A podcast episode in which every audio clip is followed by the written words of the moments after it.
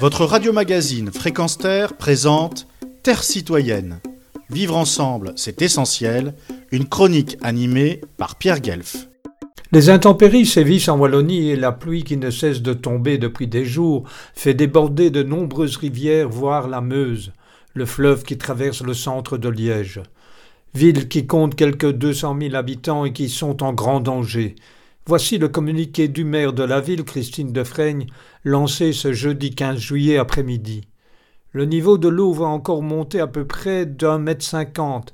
Dès lors, nous demandons aux habitants qui le peuvent de quitter la ville, particulièrement ceux qui vivent en bord de Meuse.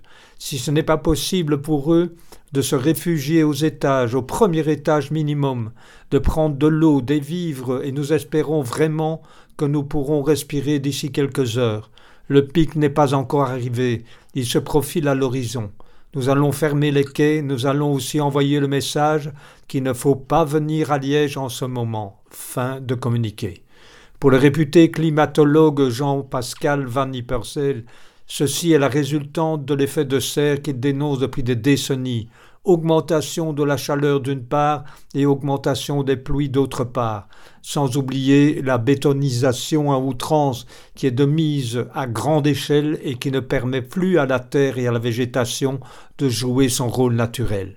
Une demi-douzaine de personnes viennent de perdre la vie ces dernières heures en Wallonie. Qu'en pensent les indécrottables climato-sceptiques? C'est Pierre Guève depuis la Belgique pour Fréquence Terre.